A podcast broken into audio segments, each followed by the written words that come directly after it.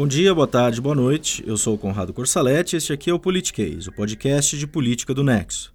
Nessa edição, a gente vai falar sobre a relação entre presidentes da República e a imprensa. E essa conversa vai se dar ao som da Ana Frango Elétrico. Eu penso que passo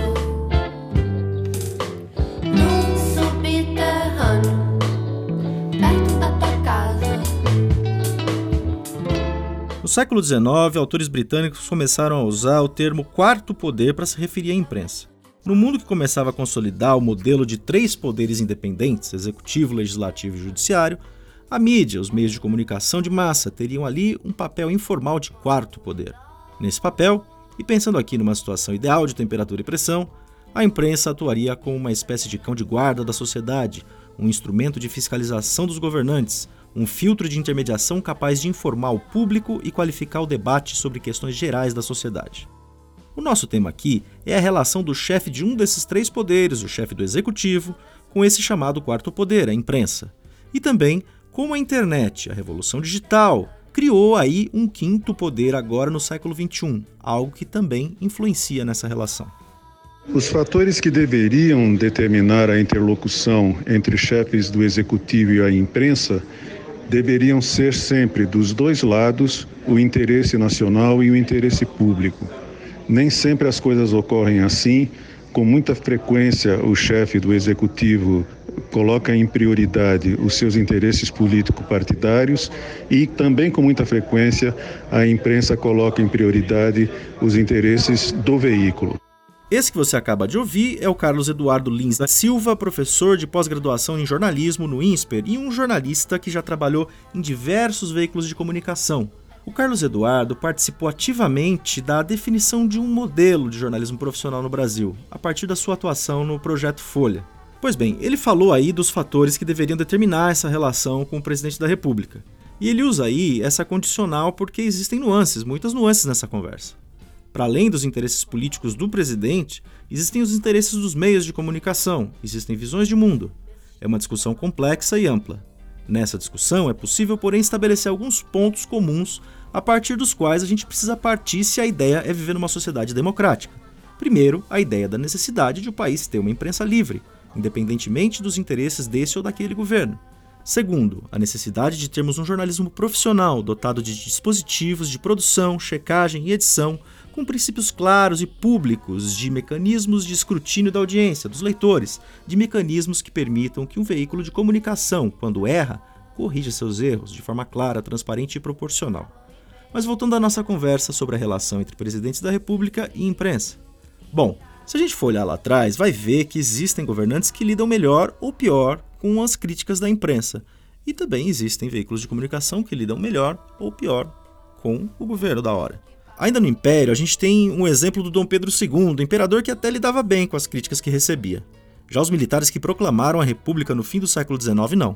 Numa entrevista publicada no Diário do Nordeste em 2004, a historiadora Isabel Lustosa disse o seguinte, aspas, Como bons militares, não tinham nenhum senso de humor.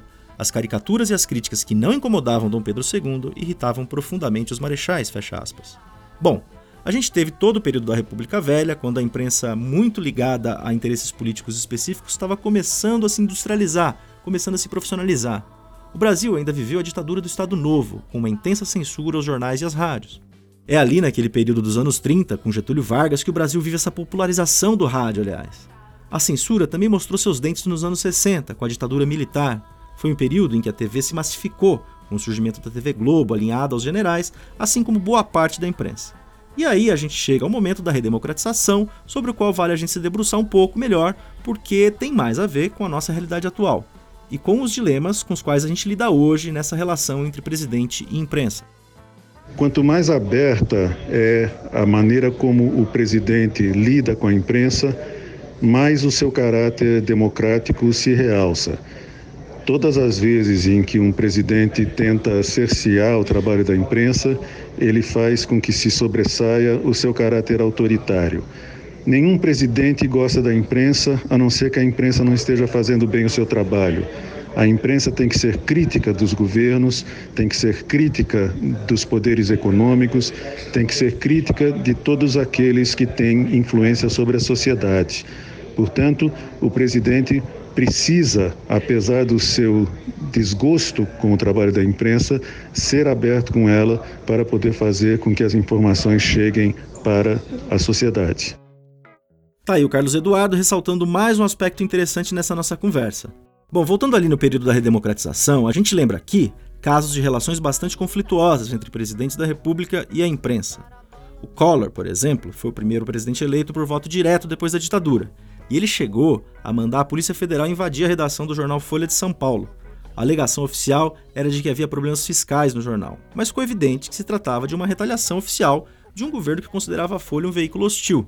O trabalho da imprensa nesse período do Collor foi bastante intenso e relevante para o que viria a acontecer com ele, um impeachment em 1992.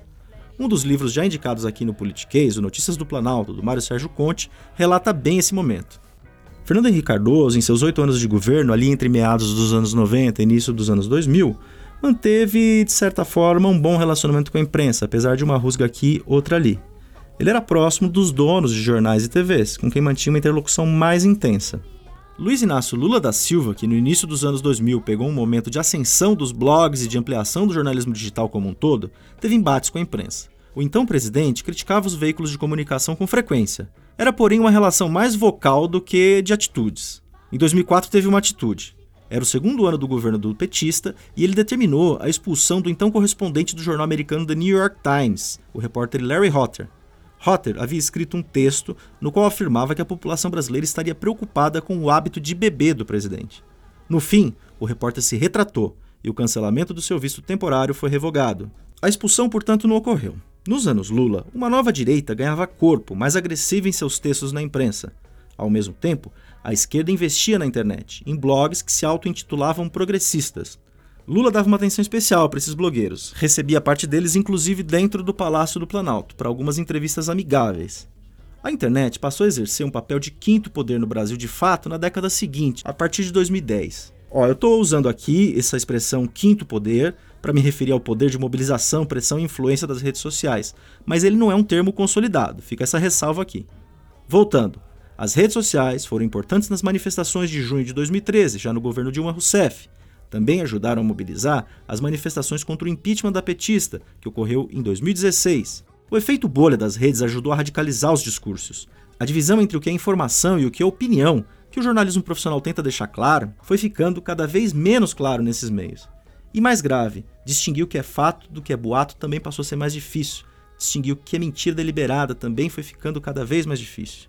E alguns políticos entenderam isso direitinho, passando a usar mensagens instantâneas, conversas diretas com o eleitor e, por que não, o sentimento de radicalização como arma política. Isso num momento de desilusão com o sistema brasileiro de representação política. Escândalos para todo lado, a Lava Jato atingindo praticamente todos os grandes partidos. Jair Bolsonaro, um deputado de quase 30 anos de Câmara e pouco expressivo, ganha atração entre os eleitores. Usa as redes de forma intensa, explora também a desinformação, espalha sua mensagem pela rede, ganha apoio popular e também ganha as eleições presidenciais de 2018. As redes sociais mudam bastante a maneira como os governos se relacionam com a sociedade, porque através delas, por meio delas, os governantes e os políticos em geral podem passar por cima do filtro que a imprensa sempre realizou sobre as suas declarações. Não que a imprensa esteja sempre certa, mas a imprensa independente consegue fazer uma filtragem que impede que os governantes ludibriem ou enganem ou mascarem a realidade para a população a tal da comunicação direta com que muitas vezes os atuais, alguns dos atuais governantes se comunicam com a sociedade, prejudica, a meu ver, o avanço da democracia. A comunicação direta tratada pelo Carlos Eduardo é uma estratégia central do Bolsonaro. Depois de eleito, ele falou que o povo não precisava de intermediários. Fez discursos antes e depois da eleição contra veículos de imprensa. Sem mentiras! Sem fake news! Sem Folha de São Paulo! Nós ganharemos essa guerra! Queremos a imprensa livre, mas com responsabilidade. A Folha de São Paulo é o maior fake news do Brasil. Vocês não terão mais verba publicitária do governo. Imprensa livre, parabéns! Imprensa vendida, meus pêsames! Esse discurso o Bolsonaro fez via telefone e foi transmitido a apoiadores dele que estavam na Avenida Paulista, em São Paulo, uma semana antes do segundo turno das eleições. Lembrando que a Folha foi um jornal que deu alguns furos importantes na campanha. Furo é o jargão jornalístico para informação exclusiva. Pois bem, o Jornal Paulista revelou o caso da Valdo Açaí, com suspeita de que o Bolsonaro mantinha uma funcionária fantasma em seu gabinete. Revelou também o caso da distribuição de mensagens de WhatsApp em massa, a partir dali, se levantou suspeita de que empresas privadas compraram pacotes de disparos de mensagens em massa no WhatsApp para beneficiar o Bolsonaro sem declarar isso na Justiça Eleitoral. A ação envolvia contratos de até 12 milhões de reais. O PT acionou o Tribunal Superior Eleitoral, acusando a campanha de Bolsonaro de Caixa 2. O tribunal ainda investiga o caso. Com um pouco mais de dois meses de governo, o Bolsonaro já colecionava uma série de episódios de conflito. Na cerimônia de posse, em 1 de janeiro, seguranças da presidência confinaram jornalistas por horas num espaço sem estrutura, sem banheiro e com ameaça de dar tiro se eles saíssem da área reservada. As polêmicas continuaram, e o mais recente episódio envolveu até a divulgação de informação falsa por parte do presidente. Um blogueiro francês publicou uma história segundo a qual uma repórter do jornal Estado de São Paulo estaria trabalhando exclusivamente com a intenção de arruinar a vida de Flávio Bolsonaro. Flávio é o primogênito e foi eleito senador ele é alvo de investigações sobre a retenção de salários de funcionários da Assembleia do Rio, quando ele era deputado estadual. A matéria do blogueiro francês que fazia a afirmação foi reproduzida por sites alinhados a Bolsonaro aqui no Brasil. E o presidente foi lá e reproduziu tudo em seu Twitter, uma das formas de comunicação direta preferida por ele. Qual o problema aí? É que a repórter do Estadão na verdade não tinha dito aquilo. Ela deu uma entrevista em janeiro para uma pessoa que se identificou como estudante. Esse estudante estaria interessado em fazer um estudo comparativo entre Donald Trump presidente americano, que tem também uma relação bastante conflituosa com a imprensa, e o Jair Bolsonaro, presidente brasileiro. A gravação da conversa mostra que a repórter diz que as suspeitas contra Bolsonaro podem arruiná-lo, não que a intenção dela era fazer isso. Portanto, uma distorção. Quando um presidente como o presidente brasileiro Jair Bolsonaro ou o presidente americano Donald Trump qualifica veículos independentes como sendo inimigos ou seus ou da população, ele está demonstrando o seu viés extremamente autoritário e ele se constitui numa ameaça à democracia. O jornalismo independente é uma das armas fundamentais da democracia e ele só faz contribuir para o progresso das instituições democráticas em um país. Considero a atitude de chamar a imprensa de inimiga uma atitude que, de fato, ameaça a progressão da democracia numa sociedade. Sempre que um presidente da República, como tem feito Jair Bolsonaro, declara veículos de comunicação ou a imprensa em geral inimigas suas, suas ou da população, ele na verdade está contribuindo para fazer deteriorar o ambiente da democracia no país. Acho muito perigoso. A comunicação sem intermediação de Bolsonaro não exclui proximidade com alguns veículos de comunicação tradicionais. O presidente costuma dar entrevistas a TVs como a Record e o SBT. São as emissoras quase sempre escolhidas por Bolsonaro e seu entorno quando eles precisam dar explicações a respeito de suspeitas levantadas contra eles. Isso aconteceu no caso do Flávio Bolsonaro. Aconteceu com o ex-assessor Fabrício Queiroz, também envolvido na questão da rachadinha, que é a apropriação de parte dos salários dos funcionários, isso na Assembleia do Rio. O Twitter e as lives semanais de Facebook do presidente, no entanto, continuam a todo vapor. Os jornalistas precisam estar sempre ligados nesses canais, além de saber também o que se passa nos grupos bolsonaristas de WhatsApp, um canal de informação direta intensamente usado por seus apoiadores mais fiéis. É um novo tipo de comunicação, algo que muda as relações entre poder e sociedade, entre imprensa e sociedade, e que envolve também agilidade, democratização de informação e, infelizmente, muita desinformação. A Folha publicou uma reportagem interessante em janeiro em que conversou com antigos porta-vozes da presidência da República, e alguns deles questionaram a eficácia do estilo de comunicação de Bolsonaro. Eles dizem que ela pode funcionar bem numa campanha, mas no governo talvez ela seja ineficaz. A ver como essa comunicação se desenrola. Oh,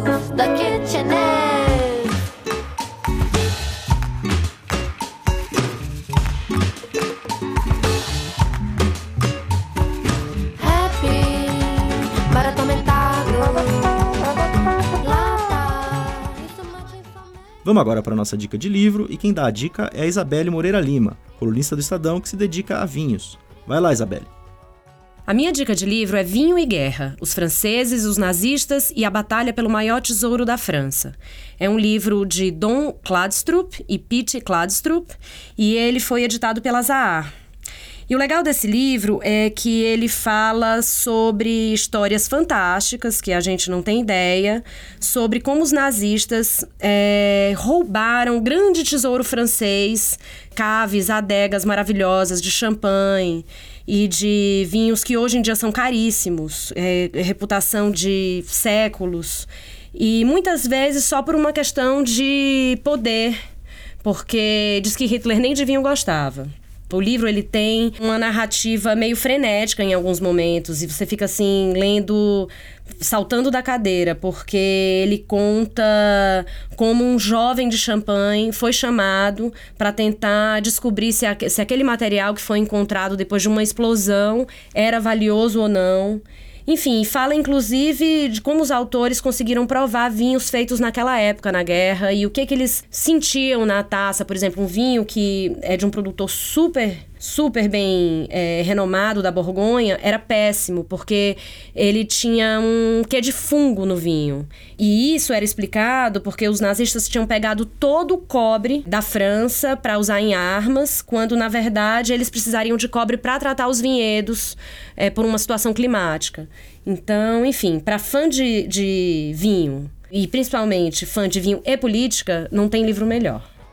Com produção e colaboração no roteiro de Laila Moalen, colaboração técnica de Maurício Abad e músicas da Ana Frango Elétrico, a gente termina aqui mais um Politiquês. Eu sou o Conrado Corsaletti e espero você na próxima.